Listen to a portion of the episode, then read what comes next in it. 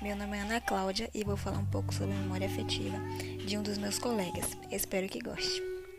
Férias na casa da minha avó. Eu estava justamente pensando nessa época tão boa, das festas juninas e principalmente do São João. A rua enfeitada como se fosse um arco-íris, aquelas cores se misturando e causando uma beleza sem igual. Minha mãe e minha avó sempre fazendo aquelas comidas deliciosas, com milho, arroz e pipoca.